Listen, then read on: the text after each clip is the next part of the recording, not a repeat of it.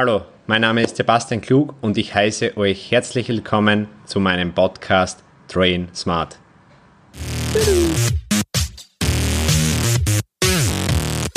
Episode 9 Stagnation im Training. Grüß euch, ich sitze heute mit der Hensi da und zwar geht es heute um Stagnation im Training beziehungsweise warum man manchmal keinen Trainingsfortschritt mehr hat.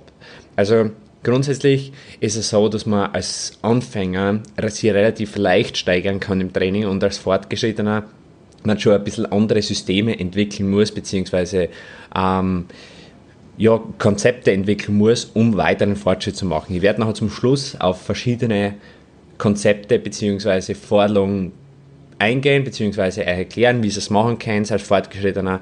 Als Anfänger sollte eigentlich eine lineare Steigerung im Training definitiv möglich bzw. vorhanden sein. Und wenn das nicht ist, dann ist halt, passt halt irgendwas im Alltag bzw. im Training gar nicht. Und jetzt kommen wir mal auf die Einflussfaktoren, wie bzw. was nicht passen könnte, wenn Sie eigentlich nicht mehr steigern, steigern können im Training. Also zum einen kann das einmal die Ernährung sein.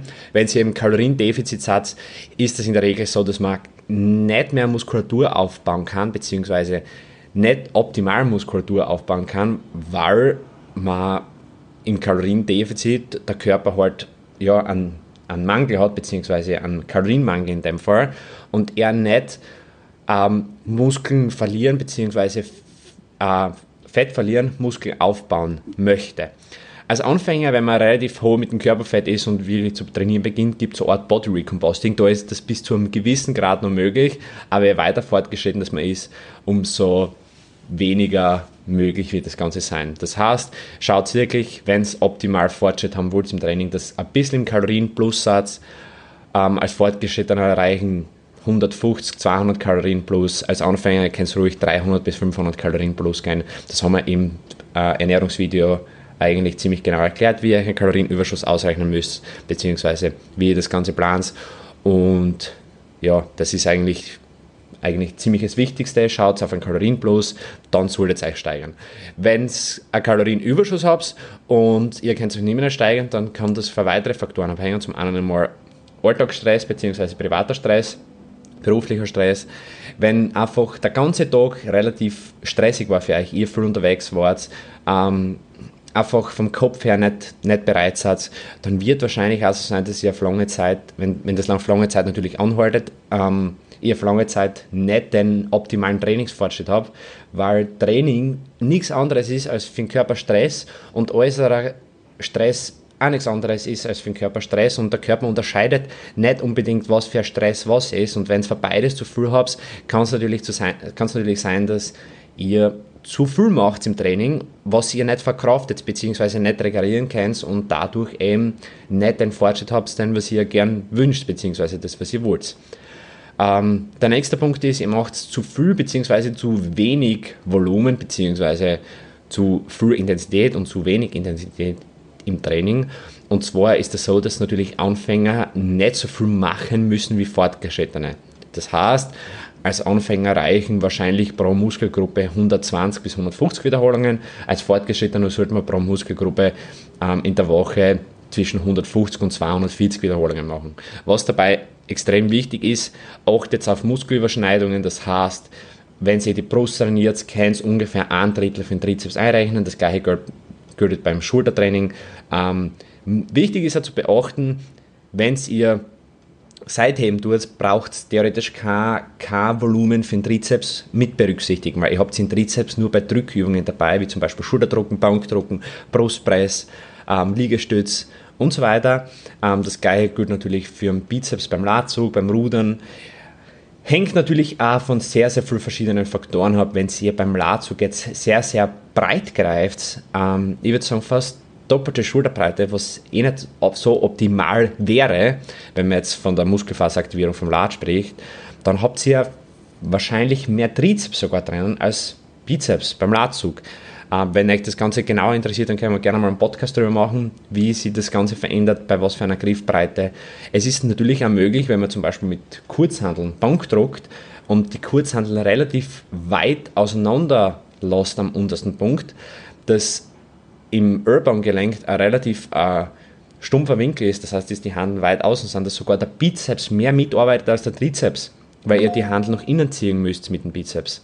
Ähm, das ist nur so nebenher jetzt einmal und genau. So, das waren eigentlich Ernährung nochmal zusammengefasst. Ähm, Stress, Alltagsstress, Trainingsstress berücksichtigen und ähm, beziehungsweise das Trainingvolumen anpassen. Der nächste Punkt ist, ähm, ihr wollt vielleicht nicht die optimalen Übungen für euch aus. Schaut, macht Übungen im Training, die was euch erstens einmal Spaß machen, wo ihr, wo ihr Lust drauf habt, wo ihr wirklich ein Training erkennt und sagt, passt, ich will mich total steigern. Es ist natürlich auch relativ übungsabhängig, wo man sich besser steigern kann, weil es ist so, wenn man zum Beispiel jetzt einen Bizeps Curl macht und Bizeps Curl jetzt mit 17,5 Kilo und auf 20 Kilo steigert, ist einmal die Steigerung relativ hoch. Das heißt, es wird wahrscheinlich nicht so ein guter Fortschritt möglich sein wie bei einer Kniebeuge, wo einfach viel mehr Muskeln mithelfen. Oder wie zum Beispiel beim Deadlift oder beim Bankdrücken. Weil wenn man Bankdruck und Butterfly vergleicht, ist es viel schwieriger, sich beim Butterfly zu steigern, als beim Bankdrucken, weil einfach viel mehr Muskeln aktiviert sind, beziehungsweise viel mehr Muskeln inbegriffen und der Steigerung mit 1 Kilo beim Bankdrucken vielleicht nur 1% sind und der Steigerung beim Butterfly, wenn es euch 5 Kilo mit einem Stack, also Stecken kennt, ähm, wird es vielleicht 20% Steigerung sein. Wenn es das jetzt so vergleicht, dann ist natürlich auch möglich, dass beim Butterfly mit 0, wenn es 30 habt und ihr wollt euch um 1% steigern, müsst ihr halt 0, also 30,3 Kilo haben. Also schaut wirklich auf solche Sachen auch und das ist zwar nicht immer möglich, aber geht theoretisch auch, indem man einfach auf dem Stack, keine Ahnung, gar nicht Gewicht schon mal vielleicht oder also eine Klammer, komplett egal. So könnt ihr euch theoretisch auch steigern, wenn es noch Anfänger seid. Ähm, wir haben vorher kurz darauf angesprochen, dass es als Fortgeschrittener sie schwerer, also es schwerer ist, sie linear zu steigern. Ähm, wenn man jetzt einen Aufhänger hernimmt, zum Beispiel die Hanna, die sitzt gerade neben mir und hört mir dazu, ähm, sie kann sie eigentlich von Training zu Training steigern. Bei ihr schaut es so aus, sie macht mit mir zusammen ähm, Oberkörper, Unterkörper, sechs Trainings eigentlich in der Woche. Jetzt hat die Schule angefangen, jetzt, wird, jetzt ist es ein bisschen anders bei ihr geworden, aber spielt jetzt gar keine Rolle. Ähm, Sie hat dreimal Unterkörper gemacht. In der ersten Trainingseinheit hat sie viermal sechs Wiederholungen Kniebein gemacht, in der zweiten Unterkörpereinheit viermal acht, in der dritten viermal zehn. Und sie hat bei jeder Einheit eigentlich das gleiche Gewicht gemacht. Das heißt, in der ersten Woche viermal sechs mit 40, viermal acht mit 40, viermal zehn mit 40. Wenn das gegangen ist, in der nächsten Woche mit 42 4x6 und so weiter. Das heißt, das Gewicht ist gleich geblieben. Sie hat das Volumen über Wochen jedes Mal erhöhen können, indem sie einfach zuerst die Wiederholungen gesteigert hat und dann einfach ähm, das Gewicht gesteigert hat. Und ja, that's it. Das funktioniert eigentlich zu Beginn alles relativ gut, nur als Fortgeschrittener sollte man sich vielleicht gewisse andere Möglichkeiten bzw. andere Strategien überlegen, wie man sie steigern könnte im Training. Und zwar gibt es da eigentlich sehr, sehr viele verschiedene Orten. Einer der bekanntesten ist einfach eine Steigerung über der Sätze, beziehungsweise man fängt zum Beispiel mit 4x6 an und in der vierten Woche macht man 8x6. Das Gewicht bleibt gleich und nach dem ganzen Zyklus plant man zum Beispiel einen Deload ein, weil man dann einfach zu früh macht, ins Overreaching kommt und danach eben mit eine leichte Trainingswoche macht und nach der leichten Trainingswoche mit ein bisschen mehr Gewicht einsteigt als im ersten Zyklus.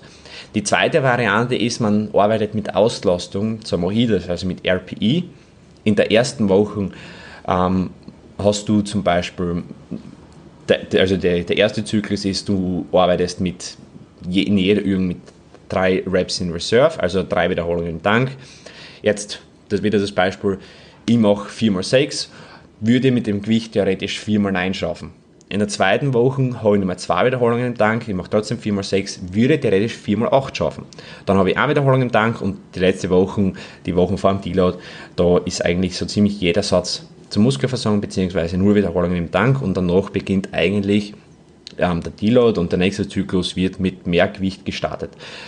Ähm, das heißt, wir haben jetzt nicht mehr eine lineare Steigerung vorhanden, sondern so eine wellenartige Periodisierung, der was Step by Step noch umgehen sollte. Das heißt wirklich Trainingsfortschritt ist das Wichtigste. Was ich eigentlich auf keinen Fall empfehlen wird, wechselt Übungen so schnell aus. Ähm, versucht wirklich in den Übungen einmal besser zu werden. Wenn es wirklich sagst, die Übung taugt euch nicht mehr und ihr wollt einmal Alternative haben, dann wechselt es erst.